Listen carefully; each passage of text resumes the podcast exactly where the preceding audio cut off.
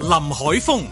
嚟緊個風啊，打得勁過山竹喎。個風打得係咪咁勁咧？就要再睇，但係肯定嘅就係份工咧，你應該有排打噶啦，咩風都打唔甩啊！阮子健、尋日有超過一百四十個兒童同埋少年人集體向黃大仙度上契喎，最細覺得三歲，唉，呢個辛苦啲，做百幾人契細佬唔容易啊！嘉賓主持谷德超、睇新聞見到前食物及衛生局局長陳肇始當堂驚一驚，原來佢希望可以多十萬人戒煙啫，以為又要戴翻口罩添，嚇得我啊！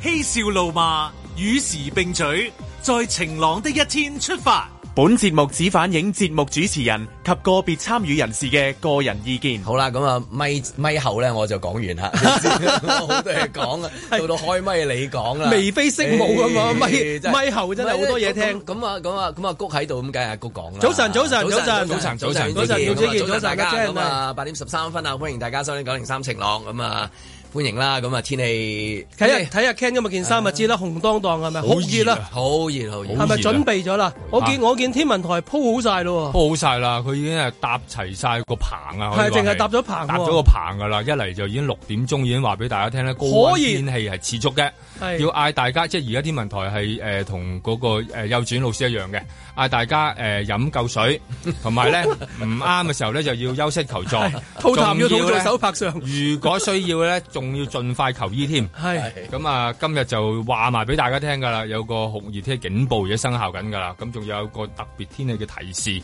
而家提得好足嘅。嚟緊唔唔提會點樣咧？真係唔啊，記得係啊唔飲知水啦嚇親真係會點？啊咩都提㗎，黃線企喺黃線後要要提，咩都要提㗎香港。驚人驚人嚟緊點啊？嚟緊嚟緊。嚟緊你講咩？嚟緊嚟緊又打風啊嘛，係係嘛係？但唔係我哋打，好似去緊台灣嗰邊。係佢話地上最強颱風啊嘛。咁講啦，係每啦次都講到每一個都好犀利。唔係，但係如果打佢嗰邊打嘅話，我哋嗰啲嗰啲嗰啲嗰啲真空機咁樣，啊我哋呢邊就好翳焗噶啦係啊係啊嘛。咁啊，然後抽晒嗰啲空氣係喺度啊啊，嘛所以就會好好熱啦。跟住就熱啦，所以係啊話去到誒、呃今日嘅市區最高氣温係三十三度，然後新界仲會再高兩三度。今今朝出門口，我覺得都仲幾涼爽，我諗，但係下晝就翻下晝，我諗翻到去就濕晒。係幾有趣嚟啊㗎！今年嘅天氣即係好似熱咧，係遲咗開始熱咁樣嘅，即係個個少少嘅微涼咧，仲可以帶住去到講緊而家講係呃誒五月尾啦，係嘛？係啊係啦，就係六月咯喎。咁仲有即係雖然佢係已經係熱天啦，咁但係即係佢佢未熱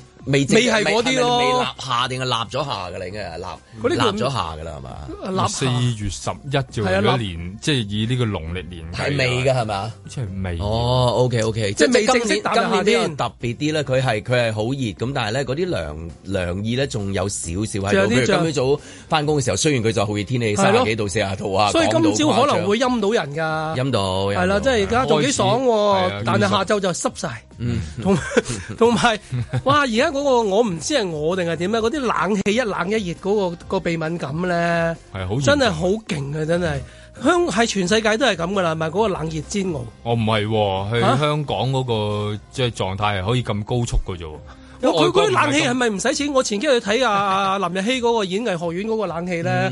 真係凍過扎房喎！嗰度嗯真係，我唔知點解要咁有冇毛凍咧。氈啊嗰啲咁樣？係咯，真係大家有冇人 攞毛你氈？真係 好 冷氣凍。冷氣係喎冷氣好大影響㗎。但係係咪啲啲 啲女生們真係好勁嘅喎，背心加短裙佢哋係頂得住嘅喎。嗯點解會咁樣嘅嗯平咧？時又話出面好熱啊嘛出面平時又話出唔面好熱啊怕嘛，又話怕凍喎，有時係咯又，佢哋佢嗰嗯陣時三十幾度都夾件羽絨出嚟㗎嘛。但係喺啲咁冷氣地方，我見佢哋又冇乜嘢嘅喎。唔知係咪攝咗好多嗰啲暖包啊喺啲唔知咩地方 咧？即係你頂見住咗啊嘛你見日本嗰啲女孩子咁，你都見到佢夏冬天都係着短裙啊咁樣嘅，咁佢嘅攝咗好多啲暖包。應該好多嘢暖嘅。係咯暖咁你入嗰啲去演藝學院係睇到呢啲啫喎，淨係係嘛？啊我主要去睇呢啲。 即係啦，大離婚日去啊感受個氣氛啊嘛。係喂，林日曦嘅 show 其中一樣嘢就係佢好似我哋細個去嗰啲 P 場咁啊嘛，即係佢係搞 P 啊，佢集咗一班人一齊去 party，一班即係啱嘅氣氛人去一個 party 度咁啊，由入場開始就感受到嗰種氣氛嘅，即係佢個 show 就可能八點鐘先開始，但係個氣氛啊由入場係開始噶啦嘛，即係聚咗大班人，你見到已經大家準備咗去開 party。開啊 Roy Party 嗰種氣氛喺度噶嘛，咁、所以係誒係咯，所以係眼睛又好俾心機熱嘅所以睇，係熱嘅。係佢哋係熱嘅氣氛係熱係嘅，但係冷氣係凍 嘅，係大家繼續如果要去睇嘅話，我提議大家真係拎翻啲冬天衫出嚟。 我真係拎翻加拿大件褸出嚟，仲凍啊，唔係講笑啊，大佬。係咯，我提醒大家真係好凍。嗯，今日就即係嗰個嗰、個氣温嗰、個温度又熱啊，入邊啲冷氣又凍，呢家呢啲咁嘅情況就大家自己就準備一下啦嚇、即係我諗唔係你呢唔個喺個航班裏面冇乜嘢嘅，你喺辦公室你啊都係咁樣噶啦。辦公室就唔係 你上班時代嗰啲，總之冇牽涉嗰啲嘢就冇嘢噶啦。辦公室就冇嘢嘅，因為冇人錄冇嘢音嘅應該。係，亦都冇人問你問問你要唔要知係啦，唔應該嘅。冇人問呢啲問題嘅，所以係我諗就應該就會好啲。所以近排多咗好多嗰啲誒冷氣機嘅廣告啊，周圍都係，係、嗯啊，即係進入咗個季節啦開始係啦，係啦，開始入咗冷氣機季節係啊啦，洗冷氣咯，係成日有個洗冷氣啊電油彈出嚟洗冷氣味係啊。啊，所所以嗰啲冷氣機廣告即係話，哇！快啲咩買呢部冷氣啊，咩咩好靜啊，咩好凍啊，咩咩温度好好啊。咁但係即係係啊，你買係買到啊，但係師傅裝嗰度先難，係啊即係最難係揾師傅搞，即係所有都係係嘛。就算係譬如你而家進入咗呢個季節嘅時候，咁即係都係啦，即係呢個誒誒整冷氣嘅師傅係最佢最旺㗎啦佢最旺啊，係 佢基本上最旺㗎啦係啊係啊，基本上係 book 唔到佢嘅，同埋好多紅紅過林希好多係嗯啊，誒搭 搭到啲棚周圍係嘅，而家真係搭棚嘅你係啊，哋。因為而家呢個呢段時間就已經準備熱噶啦嘛，咁樣咁你話誒整冷氣又有有啦，洗冷氣就其實都幾緊要。其實你係可以出去幫人洗冷氣㗎啦嘛，而因為家我應該差唔多噶啦。你自己屋企都洗咗未啊？我一咪洗咗啦，係嘛洗咗啦。開始幫晴朗啲同事洗啦，誒，我買埋個誒壓力泵又應該 OK 嘅。係 即係有直個情嗰係個可以泵啊 K Y 洗冷氣係，啊，應該可以去到幫手，因為依家其實洗冷氣好緊要，因為你唔你唔會每一次洗完之後，你都發現哇，原來佢原來可以咁黑㗎，即係入邊嗰啲嘢可以咁黑。嗯香港嚟啫喎，其實都已經係即係係咯，亦附近亦都冇咩工業區，又唔係印度裏邊嗰啲污染地方點解講嘅咁嗯樣，即係你又明白點解成日都屎上上入嚟。係啊，最近即係你感覺到嗰個氣温啦嚇，即係係咁飆升啦，咁自然嗰啲即係相繼嘅一啲即係季節性嘅產品嘅廣告就會推出啦。咁、所以咪即係你總之出街會見到即係哇呢個好大個講緊冷氣廣告。不過最近我見到有個廣告有趣啊，巴士個廣告都係一都係呢一兩個禮拜嚟嘅。巴士廣告好大個，咁跟住然之後咧咁啊有有有一個有一個有一個好似唔知好似啲摩登嗰啲，即係而家嗰啲誒即係誒風扇啊類似咁樣樣嘅，即係有一個好似水滴咁嘅形狀，跟住有個女人嘅頭好大個嘅咁樣，但係都唔知咁跟佢賣乜嘅唔知賣咩嘅 咁樣，咁啊寫住 come together 咁樣哦。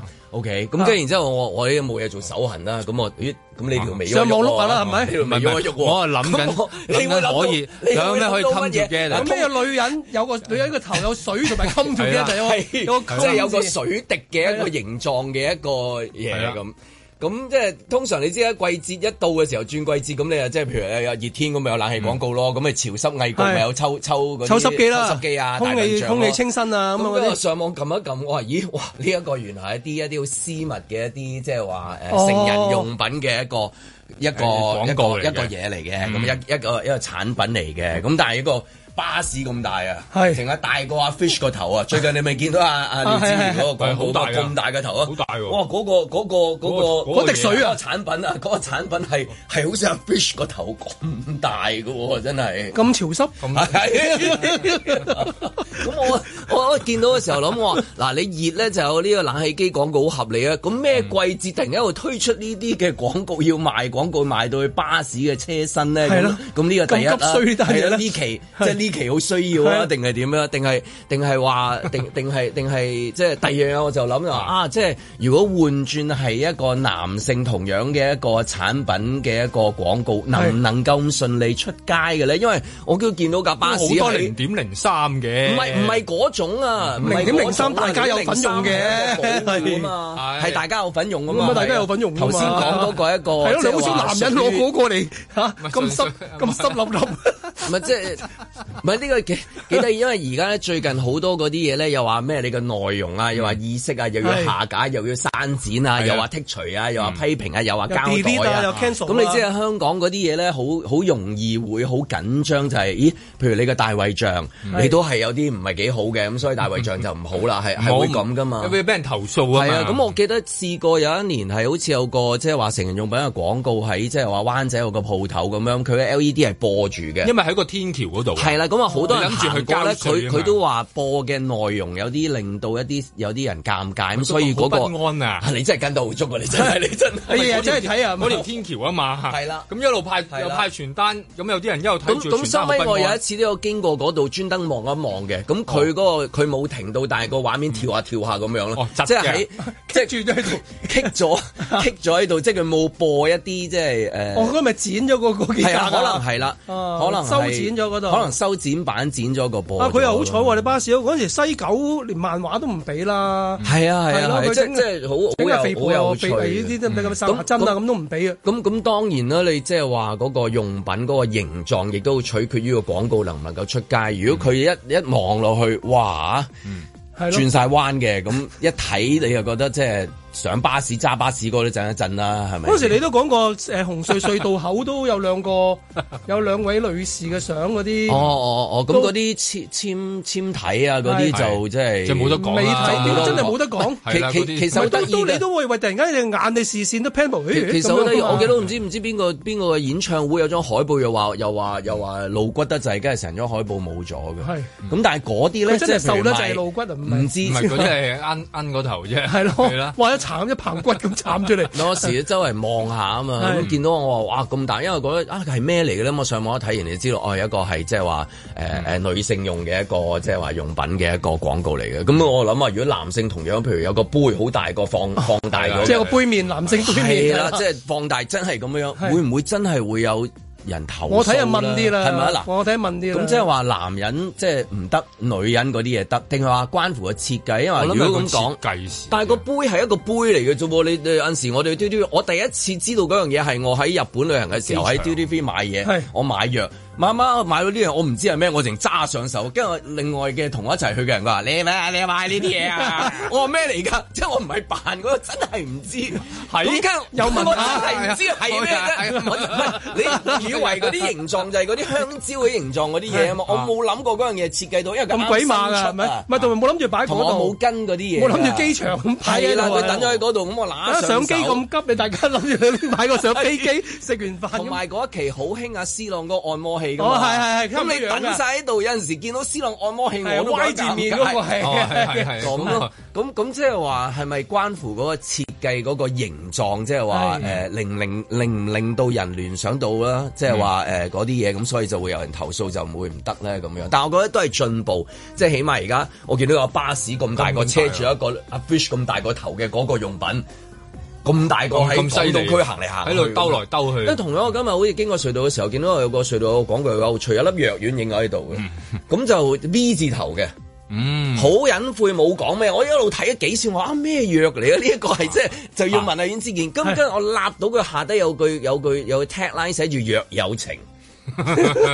你話好大粒藍色嘅喎，啊咁仲有邊種啫？真係我知道問醫生朋友到底係咩係胃藥係邊個藥定啊？即係假藥嘅藥定係醫藥嘅藥啊？藥友情應該係誒藥嗰個藥，藥嗰個藥我都上網打咗好多次，我話啊到底係咩藥？我我查唔到，但係啊即係我再揸車。如果我係因為醫藥嘅藥啊，再再咩啲因話為？你知道翻工係揸藥都車有冇情冇冇冇搭地鐵，我唔知地鐵每個廣告，但係我見到隧道口有一個咁嘅廣告，但係你會覺得藍好色嘅有藥趣丸都已經出咗名噶咯，其實好少藥丸係藍色噶嘛，係咪㗎？哦係咪㗎？只係係咪法例規唔係唔係法例規定㗎？定，不即過係藍色丸仔係已經知道藍色丸仔係就係係基本上已經大哦家唔係知一個嗯即係唔敢肯定，我要再係係 check。藥嘅嘢就唔好肯定，即係係照自己但係自己即 check 係。今朝早見到兩個即係話季節性，你會見到冷氣機廣告咁樣係，但係即係咩季節會吹到即係一啲用品嘅廣告喺巴士啊，或者喺隧道口裏面有咁大粒，嗰粒又係大到好似 fish 個廣告咁大喎個頭，係啦，咁門大粒當戶嗰啲對啊，咁 啊，係咯，即係已經證明咗個風氣唔同咗咯，係即係啦，個唔溫係度係好個嘅，風即係氣係啦，係好嘅嘅風即氣係唔使啦，話樣嘢。但係你又見到同時間嘅風氣就係有啲嘢就啊係嗯會會會刪剪啊，有啲嘢會話不良啊，有啲係啦嘢會成日全部掹走啊，會影響你啊，即係係咪咪就係話荼毒啊係嘛係，以前就可能就係呢啲就會覺得係荼毒咗你嘅，但係前而家污染咗你係啦以前係但係咯而家咧就不如就誒唔好諗嗰種啦，就諗下呢啲就唔荼毒哇你嘅。係咁上網啊唔係我就睇，唔係我你睇一下出。聲彈咗第二啲嘢出嚟喎。哦你係你嗌我揾，唔係即係你講嘅時候，我哋揾下究竟係你邊唔種係係我咪見到呢你個？係咪呢個掟，我見到你掟唔喎。呢個係呢個 ten percent off 噶嘛？呢個唔係呢個形狀，呢個形狀你立到你都覺得有有有唔哦啊知道嗯係你唔唔得嘅覺得，但係嗰個形狀係因為佢設計好靚嘅，係啊即係你見到啊好靚。因為有時候你好難分㗎嘛，你有以啲為究竟 Dyson 嗰啲吹風機添啊究竟係攞嚟捽面嘅嗰個啊，係定還是係攞嚟捽乜嘢咧？即係你唔會知定道係吹嘅。風嘅咧？係啦 即係你係啦以為 Dyson。個風你點抽濕咧？係啦，真係你 唔唔好好意意思思。啊，星期一朝頭早突然間開係啲咁嘅嘢好啊！呢啲醒一醒神啊嘛，大家未醒啊嘛，因因為因為因為打風啦嘛，係啊係啊打風冇嘢做啊，匿埋屋企唔知做乜嘢啊，咁所以諗下有咩做啊？咁我揾下個風眼啊唔邊係，度真啊，係真係真係想問下，即係到底點解香港即係進入咗個階段係男人又要好多一啲嘢去提高自己嘅能力，女仔又要唔靠你，即係啊要我要唔使你啦， 唉 Let's 費事 come 要信 together 自己咧，要咁樣係啊到底香港發生同埋咩過事啊隧道嘅時候就諗起啦。係 啊一出出入入就會諗起啦，即係架車。在晴朗的一天出發。梗唔好啦，留翻啲俾人哋噶嘛，邊可以咁噶？大家都望開心噶嘛，你都望開心啦，係嘛？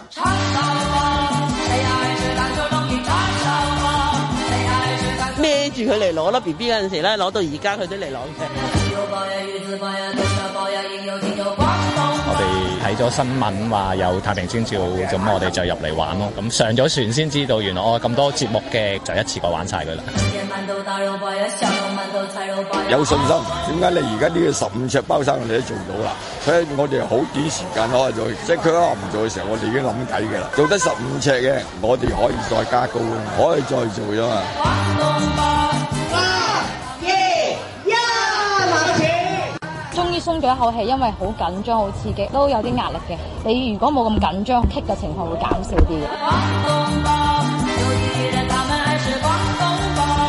好開心攞到今次呢個獎，靠運氣同埋多謝屋企人支持啦。啊特別策略都係安全落翻地啊，算噶 啦。其實我有贏過啦，輸過啦。之前我有試過落唔到嚟嘅，其實參與咗我已經覺得贏咗咯。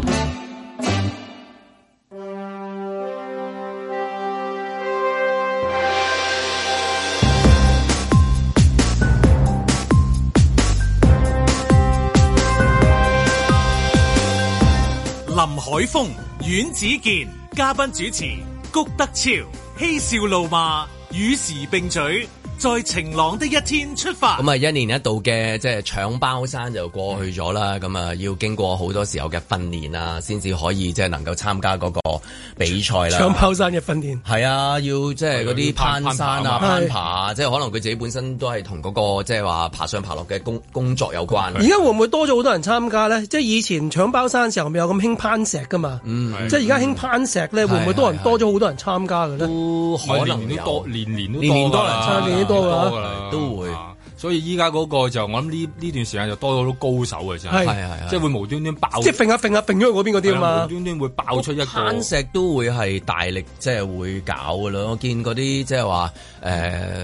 好多學校都有啊。學校又即係有，而家你無端端係見到一啲即係中學嘅外牆啊，嗯甚至我見過有啲小學嘅外牆咧，佢都黐咗嗰啲架喺度㗎。當然你未見過小朋友嘅，即係嗰啲小學嗰 或啲者個老師五 六無歲端端係啦吊住自己喺度， Miss Chan 唔好爬咁高啦係咯，落阿返校長嚟落翻嚟先， 你你有咩慢慢講，你點解做咗蜘蛛女？ 係咯，係即係未有，但係就已經見到搞緊㗎。 好似成為裝飾嘅一部啊係分啦，咁樣依家好似呢一啲，尤其係啲學校比較新嗰啲咧，係嗯好想推廣呢一樣嘢。係咁啊，咁，甚至乎乎誒、呃即係政府都係會大力去搞，譬如嗰啲地鼓勵嗰啲人，即係譬如你啊起滑板場，跟住就一定會楞埋攀石。嗯係即係以往係膽拖啊我哋香港見好多就係、啊有籃球場、足球場啊呢啲主力嘅，即係屋村裏面梗係膽拖啲乒乓波啊咁。鐵網嘅乒乓 波，鐵網雲石乒乓波，係啊咁跟住又進化到去到豪宅，一定有即係 clubhouse 啊咁樣，squash 啊， 係冇人辦，冇人係啊打嘅但 squash 但啊。而家就真係少咗好多。啊依家就一定有滑板場同埋有攀石場，攀石場攀石真係好 hit 啊！係。攀石嗯真係，不過我唔知會唔會即係話誒，好似話多咗人攀石咁，然之後多咗人參加包山啦，定係點樣樣？定係因為定係會有啲多咗行山，然之後就走去搶包山。我諗行即係山行而家下就覺得自己都爬到啦咁樣。我我去南石尖我都去到啦，冇理由行上去冇理由唔得啦。行上個包山，你睇 係嘛？咁咁所以即係一去到呢啲季節嘅時候，通常都有呢啲咁嘅新聞出，就係又又有一單啦。咁就係、呃誒、行邊度啊？嗰、個你有冇行過啊？啊啊啊阮之健呢一個馬鞍山嗰個棧道啊嘛，棧道啊棧叫做道啊嘛棧道即係離天棧道啊，係啊咩叫啊聽都未聽斬過。道，因為咧誒側邊冇嘢嘅，得有有啲咧係誒得條鐵鏈嘅，哦，有啲咧就得條繩嘅哦啫。哦佢佢琴日有一個男士話同啲朋友去行山，咁啊嗯經過馬鞍山嗰、個即係誒呢一個離天棧道啊，嗯因為體力不支，咁啊咧就跌咗落十米嘅山崖受哎傷。咁佢之後就飛行服務隊就直升機就幾次即係嚇，即係原本挨埋個山邊諗住救，但係因為太過喂，你你好難嘅，你諗下個直升機點樣飛埋去？因為斬道擺擺明就係依山而起嘅側邊一條即係懸崖嚟啦，側邊啊其懸實崖嘅一個路仔，跟住有條有啲鏈咧有時有嗱好多唔同嘅，有啲咧就中意綁條，即係有啲有心人咧就綁條繩喺嗯度，有啲咧就誒誒堅啲咧就揼條鐵鏈喺度。咁有時咧啲鐵鏈啊誒繩就鬆鬆地咁樣係啊係啊嘅，即係有時喺一個咁樣嘅狀態咁裏邊。咁佢就因為嗰個靠近嗰個營救比較困難啦，咁結果咧就好似話嗰個救援員咧同嗰個事主咧要喺嗰個山頭露宿一宵啊，真係宿一宵哦啦。咁啊，直至到朝頭早直升機成功啊，就將個傷者吊起送院，咁結束咗十七個小時嘅拯救行動。我哦即係個女陪佢一陣先咁樣。哦係啊係你你講頭先話嗰啲即係誒喺嗰啲咩啊叫棧棧道道啊，我有陣時上去即係係咯，你開手機內地好睇多啊睇啊下，好多好多啊淨係即係係咯，我內地嗰啲世係仲界世界各堅地嘅行山地方，你一望一望就係咁都行係啊到有冇搞錯啊好似當當行寶雲道咁樣下低係雲嚟㗎，嗰啲係係啊，雲海 下低係雲嚟跟住喎，得條鐵枝仔，係跟住有條鐵線咁 樣，跟住佢就喺側邊哎啊起又唔知點起，行又唔知點行，同埋啲拍又唔知點拍，咪走又唔知點走。點解無端端會上咗嗰度行咧？同埋諗住行山，跟住個 friend 去到嗱呢度行啦，咁咁你佢有咩感想咧？咁啊而家其實上到見到條鐵鏈咁同埋樣唔，係少人行嘅喎，係係咯成隊人行其嘅實好多人喎。係啦，幾多老人家又行啊咁樣嘅咁喎。其實有時候你行開山，你發現咧，你以為越險嘅地方咧，其實嗰個越多人喎。因為而家太多分享啦，而家有一個網上邊咧、嗯太多啦，哦即係咧但我哋完全起晒個網誌啊、個地圖啊、影晒相，你令到你覺得好容易㗎。但嗰個安全設施有冇做到好似我哋上網睇到嗰啲咁樣世界各地咁嗯樣？佢差唔多當係遊客生意咁樣噶啊啦。佢根本望落好危險，但嗯係點危險都佢都好安全噶啦，即係咁樣。點會啊當然你跳落去就冇得好講啦。冇救生員嘅呢啲。我我我睇嗰啲即係內地嗰啲就就好險要。哇！嗰條我見到有條樓梯，佢直直係直㗎，係跟住有兩條繩嘅側邊咁樣咧。嗰個婆婆八十幾歲都行上去嗰 啲，即係我唔係好明喎嗰啲行一萬級上山頂咁樣，點解要咁做咧？咁啊嗰啲嗰啲佢哋真係有一種挑戰嚟㗎嘛。佢有時有啲地方，即係你大路咧唔想行嘅，係你自然行行下咧，你會發現有一班好悶啊係有班朋友係特登開啲新路出嚟，跟住然後亦都有啲有心人咧就開始綁繩。跟住然後就有一，然後就發現咗條新路，即係依家咪少咗咯，我就覺得啊，即係疫情完咗啦，就少咗啦。疫情未完嘅話咧，你突然間喺條山度，你又發現有人開咗條新誒、嗯呃新路出嚟，咁啊綁住絲帶啊咁樣，跟住嚟㗎啦，跟住然後會就行 下有餐蛋麵食 噶，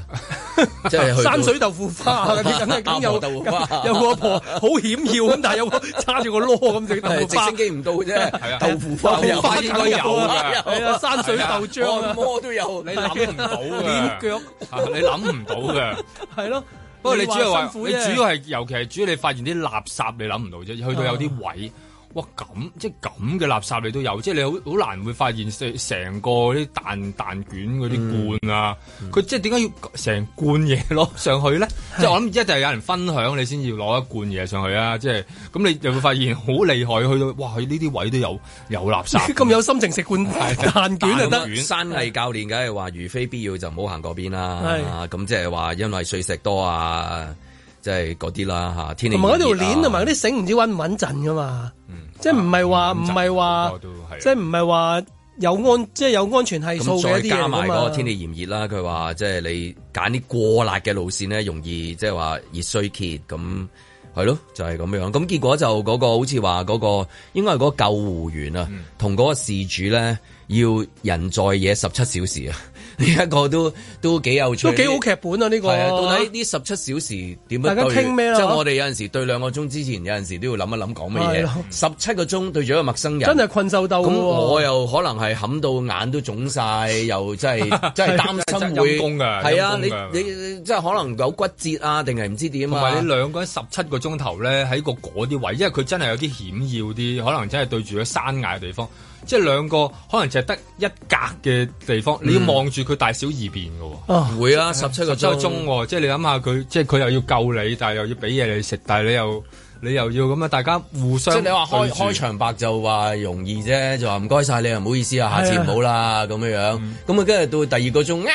啊，跟住開始有講啊，係咧，你做咩 㗎係嘛？嗯即係跟住又第三個鐘啊啊，你有冇睇戲啊？最近即 係咁咁，定話我都係想瞓先，我唔想傾偈，我唔中意同人傾偈嘅，即係咁樣。嗰十七個小時都唔容易捱嘅，唔係話嗰個天氣嘅，係我對住你嘅，係啊，或者同埋你對住我。啊不過最好就問下啊第一件事係問下誒，即係有有冇手機充電啊？係嘛？你收唔收到定係電話唔好意思啊，我睇劇可唔可以靜少係少啊？啊即係咁係啊即係你你唔係啊？嗰個即係嗰個咩人在嘢啊嘛？誒 Bear Grylls 啊係咪？係啊，Bear Grylls 啊嗰個咪佢咪即係揾一啲誒藝藝人啊嗯有時藝人、啊陌生人啊、運動員啊、celeb 啊，即係咁樣樣啊。荒野求生荒野求生啊。抌抌你去啲荒野度啊嘛係啦佢佢即係係咯，你你話我哋睇電視節目就覺得好好傾喎。係啊佢佢揾得 Shakil 死 Shakil O'Neal，揾奧巴馬，突然間又揾啊 Julia Roberts 咁啊，坐埋喺個都有山啊山邊咁啊，一係就唔知食嗰啲即係捉咗嗰咪嗰就啲係。啄死條蛇啊，係啊捽嗰啲血揼死隻啊，龜啊係即係咁樣啊跟住嗌人哋一齊捉捉隻鱷魚係啊，嗯啊，叫阿 Shakil O'Neal 喺呢度爬落去啊，即係即係嗰類就好好睇。嗌住奇温斯嚟托住佢 pat pat 啊，咁樣係啊。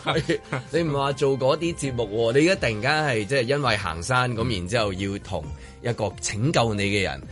誒，咪過咗開頭都十真幾係個嗯為生死會會會擔心噶嘛，又整親又痛，啊係咪啊？又個個護嗰個嗰位救護員又話短期內我諗都未必夠，即係有有飛機埋到嚟，我哋要捱過今晚至得。嗯睇我哋點樣捱過，大家都係生死之間噶嘛係。兩三粒鐘之後就開始悶噶啦嘛。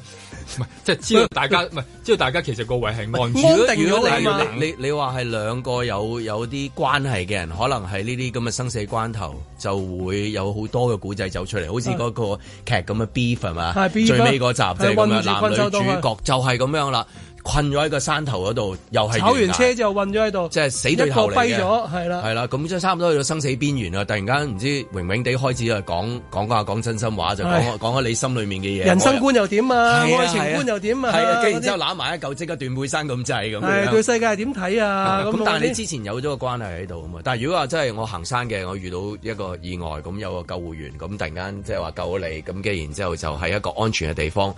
度啊過你開頭係唔知十七小時嘅，你唔知幾多點噶嘛，係即係你唔知點完，冇人會話俾你聽。我哋嘅節目大概做一個鐘嘅啫，跟住報時我哋走噶啦，即係冇噶嘛，你點知嘅幾多點唔係鐘啊呢啲嘅直古升機仔再嗰嚟啲？嗰陣時，內地嗰陣時 Covid 嗰陣咧，咪一封就就就封噶啦嘛。嗯你行緊個商場都好，突然間喂封啦，咁你就喺個商場裏邊就韞兩日咁樣噶啦嘛。佢有嗰啲誒屋企嗰啲社區咧，佢話有個人屋企係整廁所啊，有個師傅入嚟整廁所咧，點知所謂封啦咁 樣，咁啊同個師傅對咗兩兩個禮拜啊。渠王係啊，同個渠王對咗兩個禮拜喺屋企，即係咩渠都衝佢通晒啦。大家佢後來變咗好朋友咯，一男一女咁樣嚟嘅。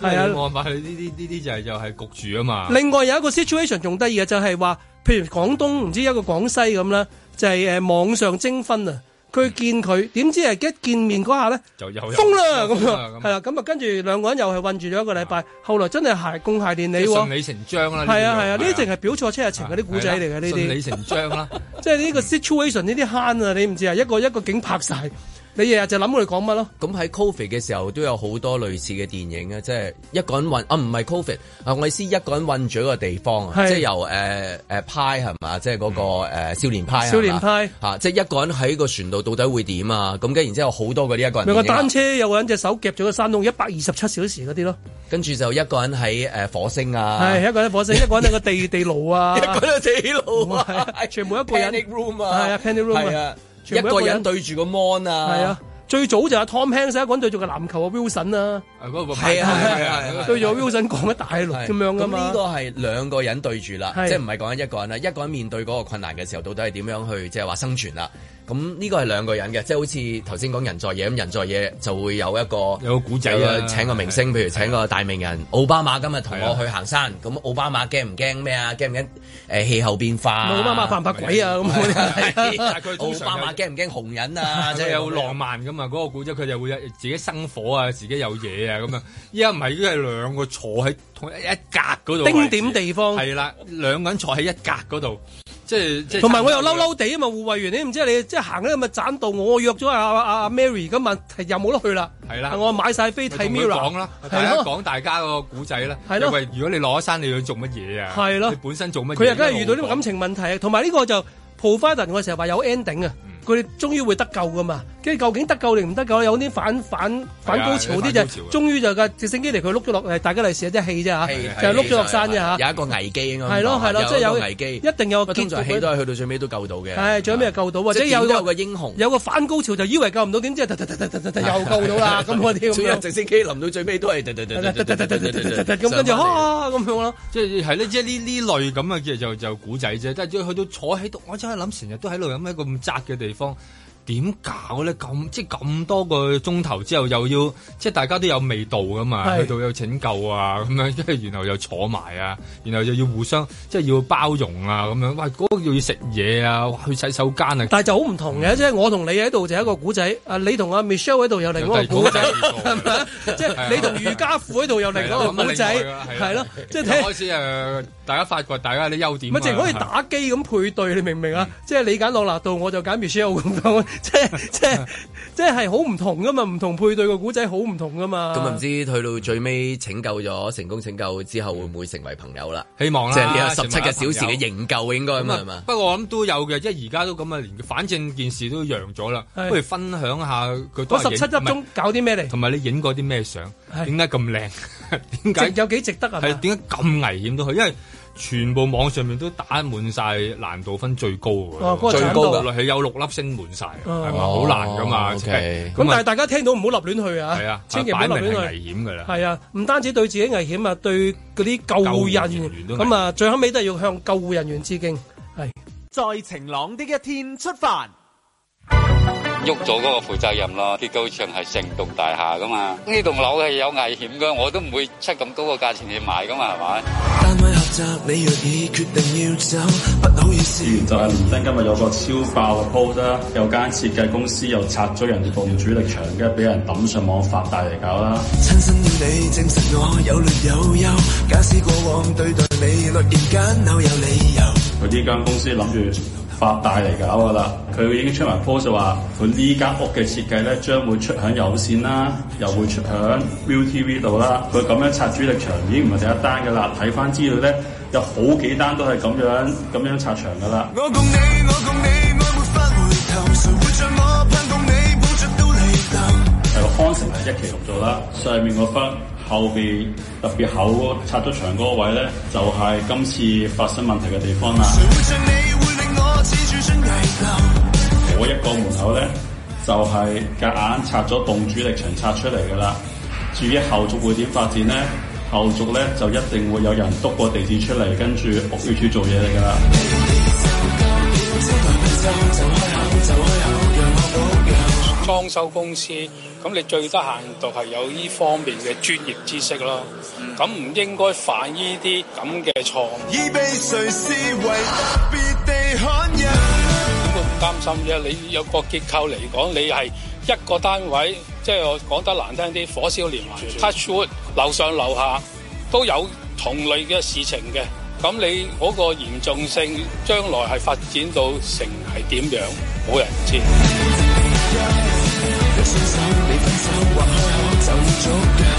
在下七省文狀元兼參謀將軍，綽號隊王之王嘅隊穿牆。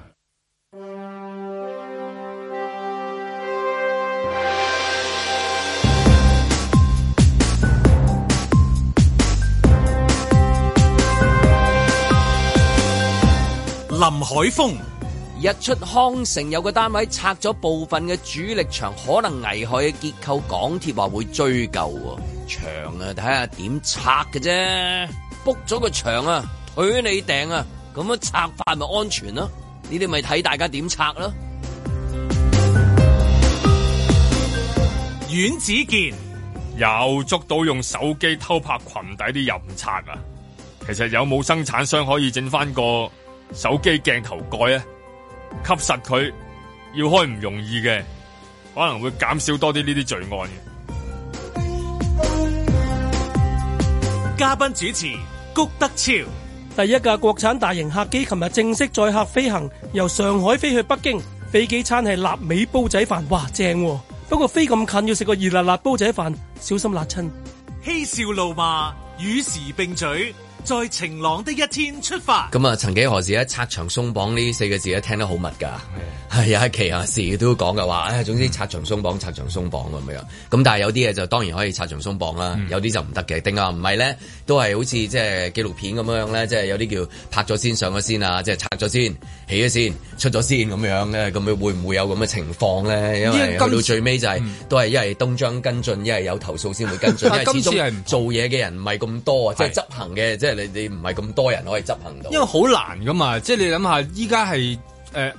誒屋企大改空間大改造，再加我影低阿爺起僭建嘅罪證啊嘛，即係佢兩個加埋嘅同一件事嚟喎，即係你諗下，即係又要又要影低自己拆咗埲牆，但係仲要上去啲大改造啊，咩誒、呃宜家居啊，即係嗰啲嗰嗰啲節目嗰度。如果佢唔係，係冇人知嘅喎、我其實香港不嬲都好多時候有呢啲咁樣嘅嘢發生緊嘅，但因為係。閂埋房門、閂埋屋門都係但冇人知噶嘛。知係啦，可能好多人去到自己去到可能去買樓賣樓嘅時係候，你先發現，咦點解點解間屋原來係咁咪買嘅買買樓睇樓，梗係咁啊，敲啲牆啊係啦嘛。係啦你呢個呢個就係主力牆。呢個冇咗嘅主力場，即係係可能有啲人去睇樓先會發現睇積就知㗎啦係啦，咁但係依家係唔得，我一定要咧將我嗰個呃美輪美奐嘅個設計咁新穎我哋一定要公諸於世。如果唔係咧，就嘥咗我嗰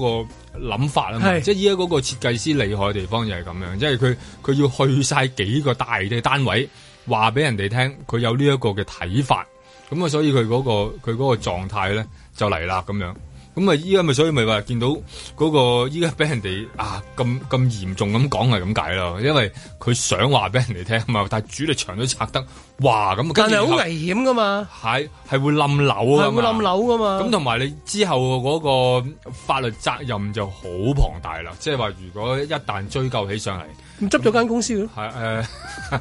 走佬都唔掂㗎，係咩係啊，因為要你還原翻啦，咁係甚至你即係還冧咗層樓就要還原翻，係或者你好難嘅喎，大佬。還原翻原本嗰個結構啦真。係會唔會咧？我都擔心啊，真係，即係萬一即係話個小業主啊，即係跟住話你而家揚咗嘅時候咧，全部啲眼睛望落去啊嘛，係啊咁啊，即係有地球勘察隊啊，賺咗 FBI 啊，即係係啦特直升機又特種復復隊啊復復復即係因為因為件事變成焦點啊，揚咗你係勁過東張，佢係東張成十倍啊嘛嘅時候，咁會唔會即係話牽一發就動全身？咁啊唔淨止話自己嗰個單位喎，跟住又話樓上啊樓上影咗成層樓啊，跟住成層樓成區啊，跟住然之後驗驗晒全香港所有，即係會唔會好似嗰陣時咁樣？嗰陣時試過一次㗎，一係就係啊選舉嘅時候試過一次啦，選舉就最咁多就啦試過另外有一次就都係係即係選話舉啊嘅係都係選舉兩次， 誒、誒山頂嘅或者九龍塘大宅有僭建咁樣樣，咁跟住另外一個咧就係話誒村屋啊有村屋啊僭建係啦，兩個都係霸喎，地係啊一嗰啲係霸地一一去咗嗰啲 A 一嘅時候咧就就收唔到掣啦，同埋揾嗰個人出嚟啦啊係啦，咁啊掛掛咧你又有我又有，個個都有，好啦然。後就個個都有㗎啦。咁但係最大問題咧就係人手冇啦，因為人手得啊得得你同我啫，即係好似嗰個喺嗰個救人嗰個咁樣，消啊防員同埋嗰個嗰個行山嗰個得兩個人做嘢啫，咁你點可以應付到咁多嘅海浪式啊？唔係海浪式啊，一棟大海廈都嘯已式經嘅係投係訴咯啊，喂，其實實審計署以前已經講過啦，就話已經計過，即係如果真係要捉嘅話，即係以計佢哋嗰 team 人，同埋去到揾到呢啲樓樓，即係有啊問題嘅樓嚇，捉幾多年？係啦，要捉幾多年咁樣，即即係以十年、幾十年咁去計嘅喎，即係慢慢。但係如果佢唔係自己咁樣暴露咗出嚟，根本就捉唔到。所以因咪就為係你好多人你發現嘅就佢係入唔到你屋企噶嘛，佢入你哋屋企要搞耐手續先係啦先至可以入去你屋企，仲要係望一有人望啊！除非扮你又無端端冇理由俾佢人哋睇樓噶，好難揾到人投訴噶嘛係，即係你自己投訴都唔得㗎係啦，除非你係即係私人地方女雞作反嘅係啫， 或者嗰啲兄弟又係嗰啲阿場爺，啊咦阿嗰啲爺咧，即係阿你爺睇僭建喎，係啦我我咁我影低佢先我我我舉報佢得，未住，係 啦，或者或者同個細佬同我家殺氣姐鬧交同家係姐鬧交啦話明要分房瞓噶 嘛，咁樣係嘛？即係咁啊，奶佢奶奶奶太串啦，係啦講嘢，跟住舉報啊 個老爺喎，即係要老爺老爺時時一就嗌我特去柴房咁啊，柴房僭建嘅一原係啊因特務菲傭咯啊， 即係揾啲菲傭幫 手，啊特務菲傭。仲要個仲要個菲傭係知道你原本個職先係點樣喎。即係你原本個圖紙係點，你要睇。即係禮拜日你見到有班則師喺度咧係啦，因為你你老細個職就原本係 咁嘅咁樣，係啦，係原來佢察覺，你要揾到咁你先可以告到係啊，或者或者提到投訴。如果一般嚟講係唔知嘅，即係如果唔係嗰個業權，好多時候唔係個業權轉換啦，啊或者樓上樓下有啲咩咪要流水開門夾個頭入嚟睇都係唔得㗎，私人地方啊嘛，係啊係咁咯，佢始終冇即係話去到誒，呃即係同啲政治人物有關啊，咁樣鬧到上去咁係咁咪樣。簡單啲。如果去到嗰只咧，係就有排搞嘅，即係當然搞唔到啦。但係整嗰時有排搞嘅，真係哇係有搞好排耐嘅，搞啊，起碼搞嗰個選舉期啊、投票期啊嗰陣時候就會搞好耐咯。咁但係如果唔牽涉到嗰啲嘢咧，嗯會唔會都係哦其中一個 case 咧，隔一排之後又冇嘢㗎啦，即係個別事件啊，即係佢。哦但係我反而覺得過咗之後就冇㗎啦。有咁樣政治人物反而好喎、點解咧？因為政治人物咧，佢還原得快啊！即係話咧，如果你去執行你執法嘅時候咧，佢好快啊！佢自己一定會揾啲施工隊啊、揾裝修啊，全部快快脆脆搞掂佢，即係完咗件事。如果你係一般普通要處理樓上樓下問題嗰啲投訴咧，哇，就有排搞啊或者係例如自己上邊穿嘅屋企咗個窿啊啊，自己或屋企者嘅呢一個係啦 case，或者你有啲嘢令到佢下邊跌咗啲嘢落嚟啊，呢啲咁樣嘅追數咧係相當煩㗎。如果你話你話去到搞咧，政治人物咧，因為佢個名大咧，佢哋最應該係好快就搞掂㗎。你睇下，其實依家好多依家啲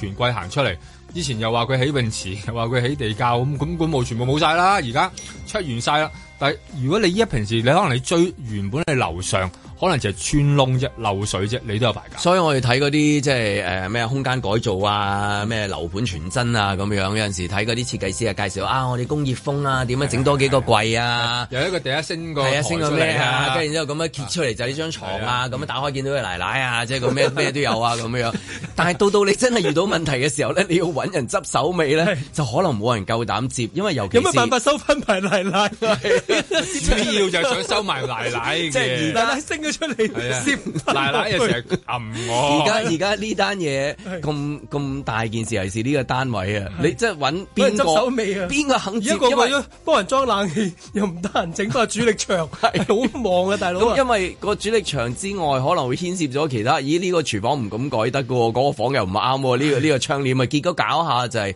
嗰個業主可能真係要揾地方搬，甚至乎 即係可能要又要又要法律嘅有小站啊咁樣樣。成間整過，咁你你拆一拆嘢還原，你冇幾廿皮走唔到啊！而係啊家你而家有啱邊啱先話裝修好入伙，而家而家要還第原。第一就係首先係你就算有嗰個銀根，你話得啦，我點都擺平佢噶啦，即係咁樣，我我咪揾咩文啊，即係咁樣幫幫手啊，即係嗰啲咁樣啦。咁但係都要揾有個有個人肯接都有㗎嘛師傅得嘅你要揾個人肯係接咯，即係邊個肯接呢個嗰啲叫 job？咩啊？係合十咩啊？合合十大師係啊，有個合十不不接不接料不啊接嘛料不接料係啊係啊勇哥，係大師即不接係啦料就會出現合集勇哥係誒人兄手唔夠弟兄弟受傷，兄弟兄弟受傷，係係啊大。師不接你你料。開頭就話咩工業風啊，奶奶收埋喺嗰度彈出嚟啊，冇 問題，幫你搞掂佢隻貓住喺上面啊，係咪？一家人喺個天井嗰度係啊仲有你嗰啲掉落高嚟達啊，同埋咁樣掉落嚟啊，係同啊埋你屋企人掉翻上總去啊。之最靚嗰幾個位，我嚟擺啲手板模型 啊！係啦，成家就同住埋一個太太國啲仔。手袋啊，係同埋你嘅車都收埋喺度嘅，佢一定會幫你諗掂嘅香港。總之三百幾尺，所有你設計師揀咗三房兩廳冇問題 啊！係係啦啦，，冇問題要啊！要獨立泳池啊，都係得，即係咁樣。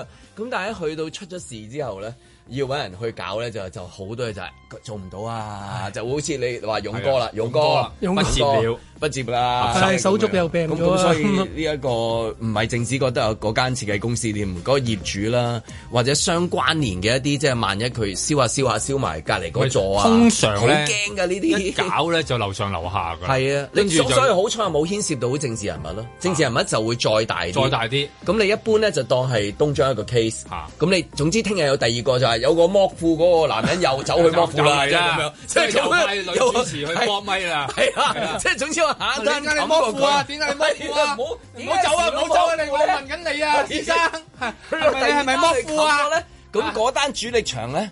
就就起慢慢淡起碼你長城都得㗎啦，係你都唔知㗎啦咁樣，因為實在太啊多同埋即係太少人手執法咁冇可能啊嘛，得幾個人即係好似嗰啲樹冧咗咁樣，冇噶，你得得可能一組人去做嘢，邊度做得咁多啫？同埋你好難去到又係啦，又要嗌，即係你諗下以後嗰啲要氹人開門都已經係好煩噶啦嘛，即係依家嗰啲法例上面有好多呢啲問題啊，咁樣係好難嗌。咪要諗計仔㗎啦！我諗樓下，我諗你都要可能揾阿蘇文峰啊嗰啲咩司徒攝正嗰啲啊，嗯即係免費睇風水咁樣扮到你屋企咁樣。哦，原來你揸咗住 呢啊句聽講就好猛鬼啊，諸如此類嚟到屋企幫你睇下風水咁但係喺樣。香港嘅住屋嘅環境，即係唔拆下啲嘢，改下啲嘢，又真係好難去，即係話。有三房兩廳喎嘛。 係啊係啊，你跟翻阿間隔，即係又好難住得即係舒服嘅。係，你梗要揾啲嘢搞下嘅。咁係但係點搞就就搞唔到主力牆喎。呢個真係我又比較少聽到，又好少肯執行噶喎，我係咯覺得又而家咁犀利噶喎。又又亦都真係會會諗住即係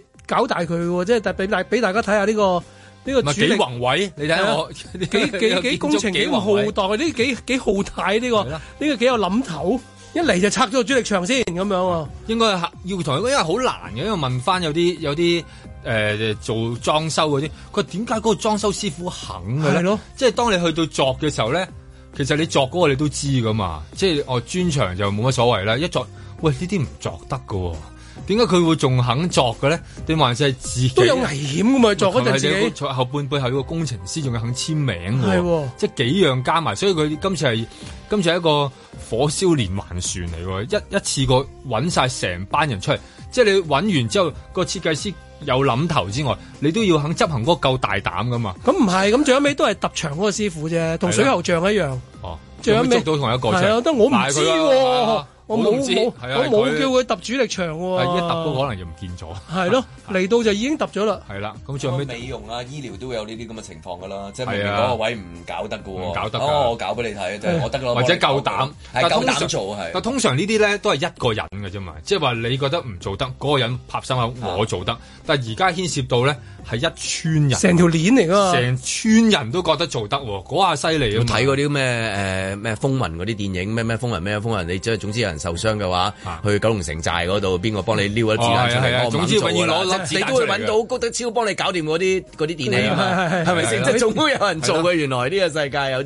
嘢，快啲誒將個出面都喇叭冇人揼做㗎啦，咁落去樣我幫你搞掂入嚟入嚟啦係啊，咁啊啲你咁啊咪你個場咯，唔好嘈唔好嘈唔好嘈。得啦，幫你搞掂佢啦。係咪即係香港又得意在就係、嘢一定有啲嘢係我幫你搞掂佢啦，你唔即係即係好似你單揀話咯你話齋就係、個個都唔做，咦佢搞喎，佢肯做哦咁樣係啦係嘛？，即係佢肯做呢啲。即係總之呢埲牆我就拆㗎啦， 我就撐硬㗎啦你就揾人幫我拆即係佢佢。仲要，我諗成班要咧好守得秘密啊，好稱兄道弟啊，先值至肯 做。但係偏偏嗰個設計師要話燒唔得黃我一定燒黃紙要嗱，燒今日我哋嗱拆㗎咯埲牆拆大家㗎，燒個黃紙先滴啲血，係唔好爆響口啊嗱首詩係 啦嗱一世咩本來呢同年啲同嘢月生啊咁樣嗰啲係啊仲要有啲人話呢件事做得乾淨啲噶嘛，唔係你倒啲建築廢料嘅時候要倒得乾淨啲。咁但係偏偏就有一個人要將件事揚開去喎，仲要俾即係成單嘢保密好好，係有個人要登報紙啫。係啦，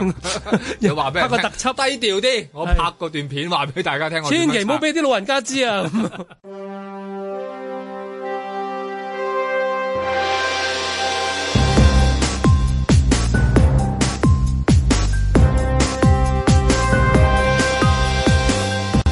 林海峰、阮子健，嘉賓主持谷德超，嬉笑怒罵，與時並舉，在晴朗的一天出發。咁啊，只見我哋講下兩個球啦，一個足球，一個啊籃球，好唔好？好。咁你想邊個球先？琴琴日你睇你兩個咁精神，應該冇睇波冇啦。冇冇好瞓啊！琴日英，琴日完全唔知道啊！係啊琴日琴日誒誒嗰個叫咩英超聯殺科係琴日就收 lift 啦，係即係佢咁多場波一齊播啊嘛，咁啊撳嚟撳去撳嚟撳去咯，十幾場波撳嚟撳去，唔怪得今朝早你嘅聲有少少沙係啊，咁唔好意思啊，係咯，咁咪睇完之後都點幾兩點啊，跟住你瞓得嚟都兩三點啦嗯，OK，係咯，係嗯咁啊，琴日睇就主要睇邊隊降班啫，因為因為升班即係第一就一定係嗯曼城噶啦，咁啊，終於就話杯啦。愛華頓唔使死啦。嗯咁啊，睇列斯列斯特城要降班，睇列斯特城要降班就覺得哎李呀斯，特城係嘛？李斯特城，李斯特城啊，李斯特城唔係列列斯聯都要降班，李斯特城降班即係哦有起有跌啦。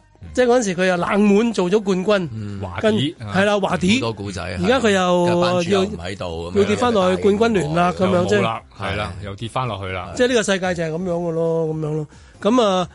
即係如咁我又喺度睇睇睇睇誒嗰個叫做阿仙奴啦，睇會唔會見到 Michelle 啦。咁啊，我諗佢都高興嘅，五比零喎，係啊佢血洗狼隊喎。咁啊，睇下嗰個場裏邊去有冇有冇影到啦。通常一影到靚女咧，停留好耐嘅，嗰啲 cameraman 好犀利嘅，係佢會捉到嘅係捉到嘅，係係但佢又冇走落場，我見唔到 佢，琴日見唔到佢。冇見到，係啦，咁啊，英超聯就完咗啦，跟住嗰邊啊，斯朗又攞唔到冠軍喎。嗯斯朗嗰隊又竟第二係啦，俾另外嗰隊贏咗。亦今年最戲劇化嘅係係德甲啦，嗯就本來一路都係多蒙特會贏嘅，點解多蒙特自己喺喺個主場度咧就又係和咗波， 陰溝裏翻船，係啊，就俾拜仁慕尼克攞咗呢個冠軍。咁啊好啦，咁啊全部足球都紛紛收 lift 啦。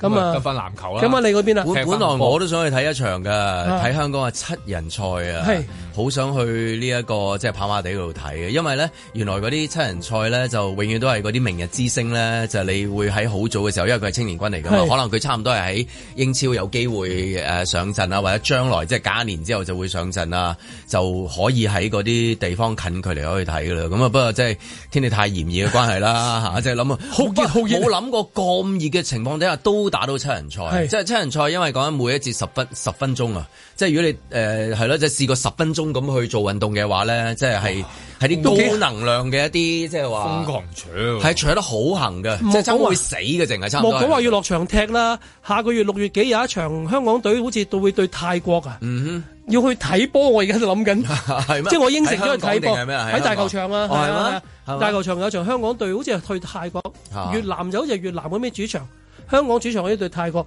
我諗佢話六月幾睇波都好熱你話㗎揼個沖喎，涼就係第二回事啫。係咯，喺濕大球場晒就冇問題啊，係咯喺大球場濕晒唔知點㗎嘛，係咯，但係都可能係會捧下即係場。喺誒過去個星期裏面有咁高嘅一個氣温咁嘅環境底下，咁喺誒一個場地，仲要你知嗰啲係應該係仿真草嚟㗎，嗰啲好似係，嗯係啊應該係仿真草嚟㗎，好似係有有有膠係啊，味咁嘅咁即係啲專家都不停提醒，即係逢親啲高温嘅時候喺嗰啲膠嗰啲上面，即係做運動你都。總之你凡係咧，佢嗰個兩米高，即係佢嗰嚇個蒸一氣路一路一路除非燒到上去㗎係嘛啦你除非你好大係影響㗎嘛係咪先姚明嘅啫？其他咧有乜可以有乜高過嗰個嘢係啦即係你除非你係姚明，除如果唔係你全部應該都咁吸晒。你即係就算係青年軍嘅話，好快已經發覺啊，人哋退役啦，係啦有啲嘢退役啦，要唔即得係原啦來因為冇得打落去啦因為高温底下作賽，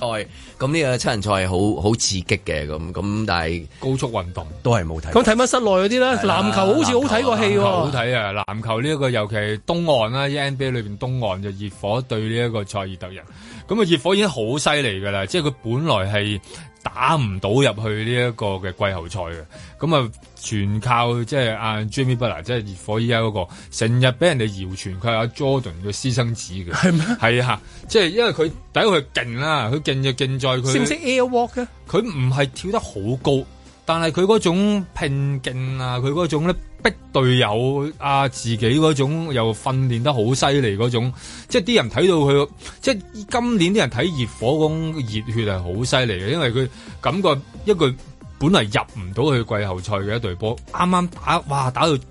即係臨尾有啲賽事入到去啦，然後由最尾嗰班一路贏一路贏佢嗰啲。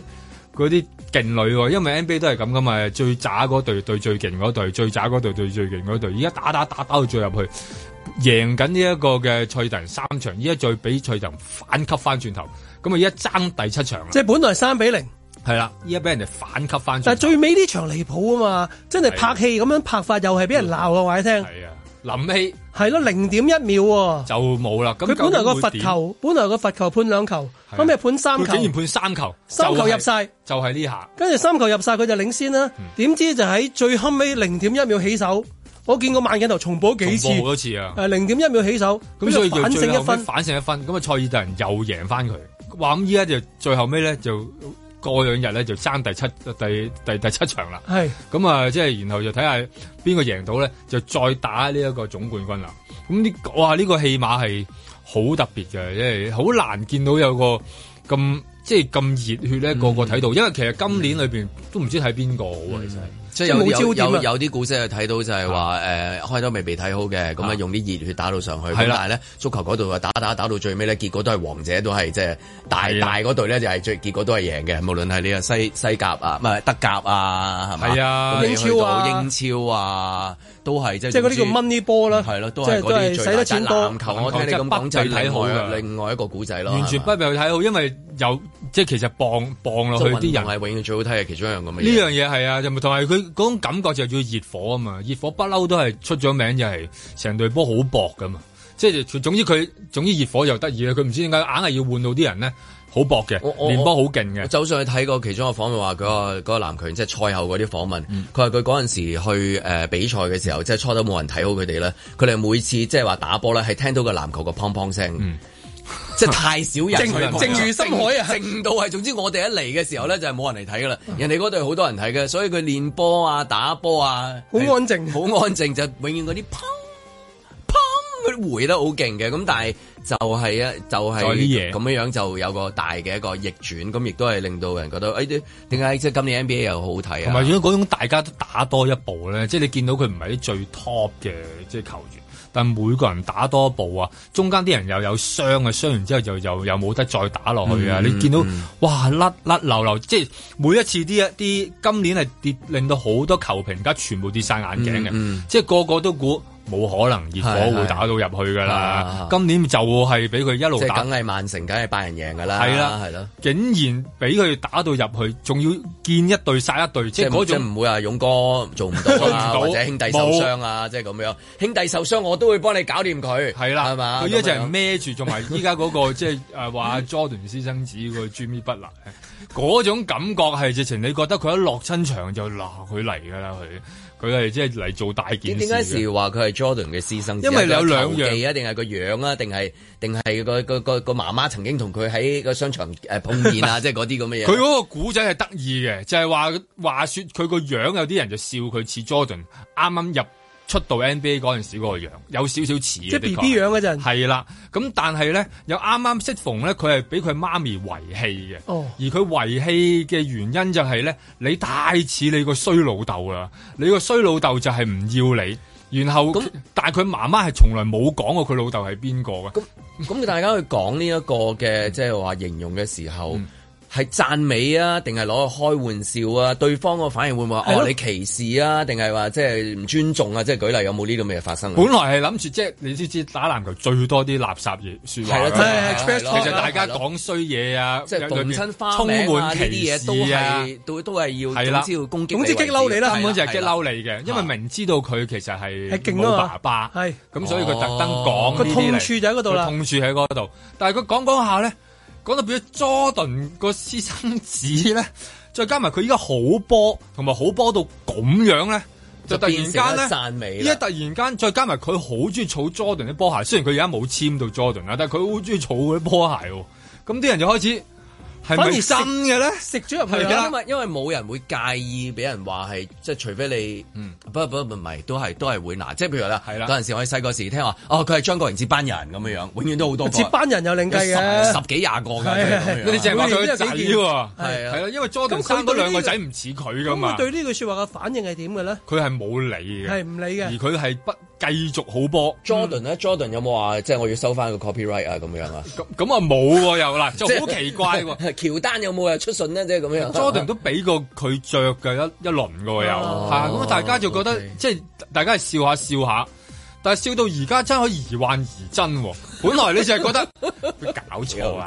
係咯，講講講下下邊新聞啫。係啦，佢講到佢因為佢好波啊，好波到覺所得以。萬事都係長咗好波，即係你係啦又係用成績說話呢啲係又啦，係。尤其係臨尾嗰下，即係即係即係 Jordan 最叻㗎嗯大轉啦係，即係嗰下佢因佢因就為因為呢類係被地球人譽為，比喻為就係外星人嘅人咧，係啦嘅私生子咧好少嘅，即係譬如李小龍啊、美斯啊、係啊 Michael 貓王 Jackson 貓啊、貓王貓王啊啊，即係冇人話過佢另外一個同業嘅話佢喂你咪佢嘅私生女私生子啦，而即係佢唔要係接班人，我係私生子佢喎。佢佢要個成績有翻咁上下先得啊嘛，即係係唔係就咁攞佢嚟講話啊佢生嘅，咁即係嗰嗰啲好多人生嗰啲生咗好多啦，但係但係要喺佢同個行業，即係譬如 Michael 係 Jackson，因為你嘅表現啊係係因為你嘅係表現啊嗰個小朋友唱歌唱到咁叻，跟住然之後就講你，喂你淨係 Michael Jackson 先生仔啦，你係佢個仔嚟係佢個仔你留住佢血啦。啦，係啊咪？你有佢係啦 DNA 而啊家。全部冇做翻佢原先嗰個行業噶嘛，同埋佢嗰種好勝心，即係同當年 Jordan 嗰種感覺好似，嗯啲人就覺得嗯哇，啊越嚟越似啦。 OK，咁啊，anyway，咁啊，係咯，差唔多啲球季就慢慢結束啦。冇啦，整乜法網啦，開始睇下網球咁咯。咁啊，好彩我哋啊派咗啦，咁啊就特派人員喺即係嗰邊同我哋講下呢個球季結束嘅其中一幕。咁啊，講起 M 字，當然大家諗起咧就係 Mirror 啦。Sorry，我哋係諗起 Michelle 嘅，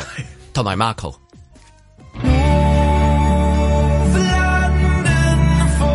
英國倫敦天氣好好，阿仙奴嘅心情就約定再見，一定再見。晴朗特派專員消除王牌靠爺單刀還傳，在酋長球場的一天打邊爐。唉，終於翻到嚟啦！哎呀，我哋就去咗邊度睇波嚟啊？我頭先梗係去咗酋長球場哦啦，係喎，講下先，頭先嗰場波都拍爛手掌係嘛？怕爛手掌五比零啊！大佬你想點啊？正宗五大入球啊！冇錯啊，真係終於又俾你等到啦咁樣。 係啊，等到季尾啊，即係嘅殺科賽啦，佢係主場出擊，聽講酋長球場嗰度咧最好睇係講緊嗰度個氣氛，哇話坐邊個位都係嗰個聲係最好嘅。冇咁你哋錯坐係坐咩位咧？我哋坐大鐘頂啊，即係我哋喺個龍門嘅後邊。但係科華球迷區。咁我哋又好近嗰個狼隊作客區嘅。嗰、個笑料就係、啊咧，咁我哋嗰啲人咧就係、入緊場都已經喺度唱歌，係唱唱唱唱到癲咁樣樣。咁跟住咧入到去咧，嗰啲誒阿仙奴球迷咧，即係不斷就挑釁嗰啲狼隊嗰啲球迷嘅。哦，居然要係啊，好無既唔。聊識做呢啲嘢啊！好無聊嘅，但係好小學雞嘅成件事係。咁樣咧，但係嗰啲狼隊，譬如有時佢哋都要幫佢自己隊波打氣，咁咪唱歌啊啦。阿仙奴球迷一見佢唱歌，全場九成五啦，都係阿仙奴球迷噶嘛，即刻唱歌要遮住哦我隻聲遮住佢音。哦咁我咪有啲佢我跟到咪跟咯，譬如係係佢啲阿仙奴，哦，啊阿仙奴，即係呢啲我咪跟下咯，係咯。喺呢一場波，你睇眼中最活躍或者最好嘅阿仙奴球員係邊位咧？嗱，今場波咧就你見到，因為阿隊長就要離開誒、呃、離開啊嘛，係咁大家都會 focus on 佢嘅，大家都唔捨得佢嘅。佢去邊啊？其實話是話，佢唔係翻德國咩？翻特價。啊啊，誒嗱，問翻阿阮 Sir 先啊，阮文傑係係啊啦。喂，阮 Sir，阿阿隊長要去邊啊？其實加利沙加咧就而家名義上就唔係我哋嘅正式隊長嚟嘅，但係佢喺球隊入邊咧係嗰個精神支柱咧，更衣室裏邊嘅大佬，所以係大家都當佢都係另外一個隊長。係啦係啦咁但係而家係翻呢個德甲效力李華古信。啊哦，say goodbye 啦，咁樣。係啦，咁所以變咗大家個焦點一定喺佢身 farewell 上嗰度啦咁樣咁佢咧平時佢冇機會試過誒、呃即係叫做咩梅開二度。啊係係佢竟然梅開二 度，因為見到你啊嘛今日幾 幾有 力啊！雪樹一嚟到，好咗啦哇！佢真係要，佢哋消除連動喺度，佢夠膽唔梅開係啊二度，點知爭少少佢連中三元添真係唉。亦都喺 m i c h e 面前撻橋咯。係啊，壓力壓力壓力係啊！死我，真係激死咗啊係咁啊啊，整體嚟講，阿仙奴嘅睇波嘅經歷啊，咁啊最愉快係邊一個時間咧？嗱，其實由頭到尾都愉快嘅。我哋呢啲真係真心中意隊波，而唔係話淨係即係即係一季嘅努力或者一定要嚟去淨係係啦嘆季尾佢嗰個勝利。季尾我都要拍手掌，喂！呢一季啱啱係超出預期嘅好嘅㗎啦，老老實實攞第二，即係咁講，所以我都係決定繼續嚟，啊一定要嚟係啦，嚟咗之後咧，後尾阿袁文叫我講，喂，我都嚟咯，咁咪好 happy 人齊啦啦，喂係，係有一個現場講波喺我側邊啱或啱者等於係，咁又好開心咯，咁我哋又提早一日去買波衫，嗱，我哋而家兩個最啊咦係我呢兩個喺入我邊哋係琴日買呢件係咩波衫介紹下我要？二零二三、二零二四、二三二四嘅最新主場球衣。原樣嘅，有少少似翻我細個睇下龍甲堡誒嗰亨利嗰陣時有件圓領嘅波衫 O2 啊，似 O2 嗰係件，我唯一蝦碌嘅好笑嘅。咁我哋食早餐，我同阿阿阿袁明已經約約咗食早餐。咁我哋食早餐嘅時候咧，就見到阿仙奴球迷咧着件新波衫入嚟，一睇就知新波衫啦。咁佢仲有時佢有個章咧就係歐聯，跟住寫住歐聯唔知咩咩阿仙奴 foundation。歐聯。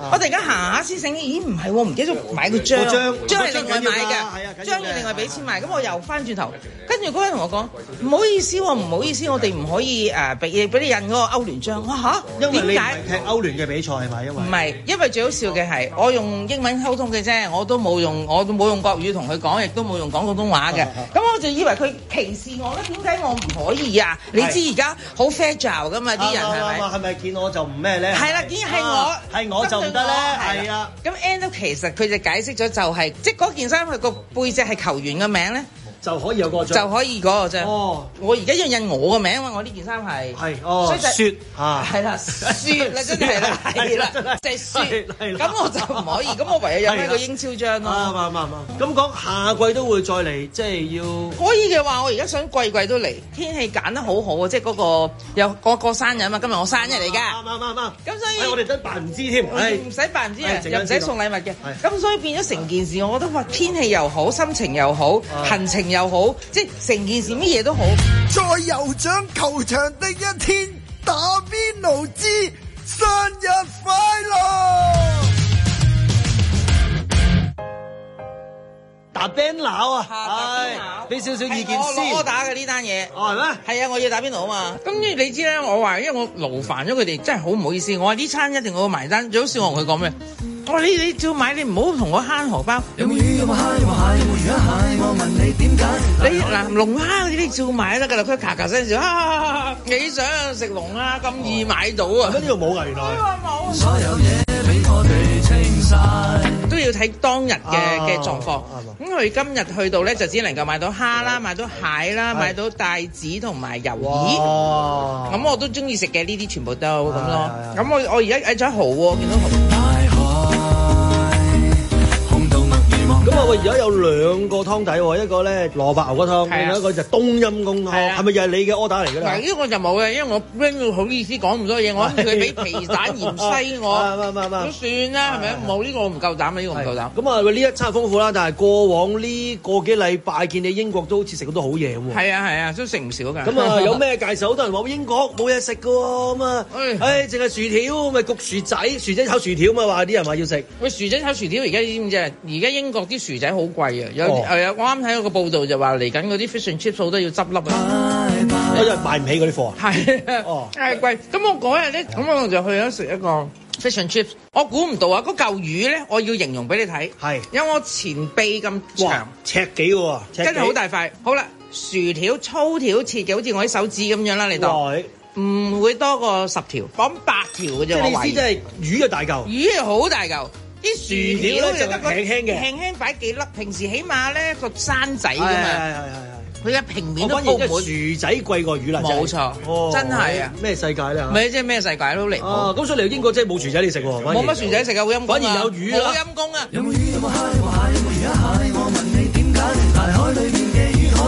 好陰功啊！我想食薯仔冇得俾我食啊，淨係得牛，呢個新鮮牛嚟，咪就係咯啊，淨係得魷邊魚、得個食啊生蠔係咪？咪就係咯得蟹咁好離樣，譜啊哎呀，真係真好係慘啊！係啊，好陰功啊係啊 我！世界末日啦，冇薯仔食啊！吃到袋啊也好，吃到海太好。Bye bye fishies, bye bye otters, bye bye turtles. 下次有機會再同你喺倫敦見面啦，就睇下你會唔會就呢度整咗間行宮喺度咯喎。有喂，我下次嚟都約定你㗎啦，係咪啊，豪爺？成萬餘里回頭望激蕩裏，人生係充滿住誒呢個叫做 surprise，真係 surprise 啊包括聯賽亞軍係咪？ 本身諗住係咩嘅，都係開心嘅。哎你記呀住啊，哎好彩我唔知你中意邊隊嘅啫。呢啲嘢現眼報嘅，我話俾你聽。我我落咗去啦， 你落咗去係啦哦啊，係愛啊。麗絲你哎啊呀！明日氣候沒法去預計，能否都珍惜一世？幾張臉勒過。打分好好噶啦，珍惜眼前人啊！ 哎呀，啊，真係好笑呢單嘢。唉哎下年見下佢年係見尾二咯，我嗱我第二，你係啊係尾喎二，啱啱佢係尾啱二啊，因為李斯特城係高分過佢。你都話啦，會再咩嘛？我會再嚟，肯定係咪？我肯定會再嚟。啊咁我訂定啲温布萊嗰啲升班附加賽佢，誒唔使附附加，直頭直升。啊我希望你誒出年呢個目標達到啦，係啦，返嚟會一會你好唔好 O K，掂，一於咁話啊話，Thank you，倫敦見。無憾的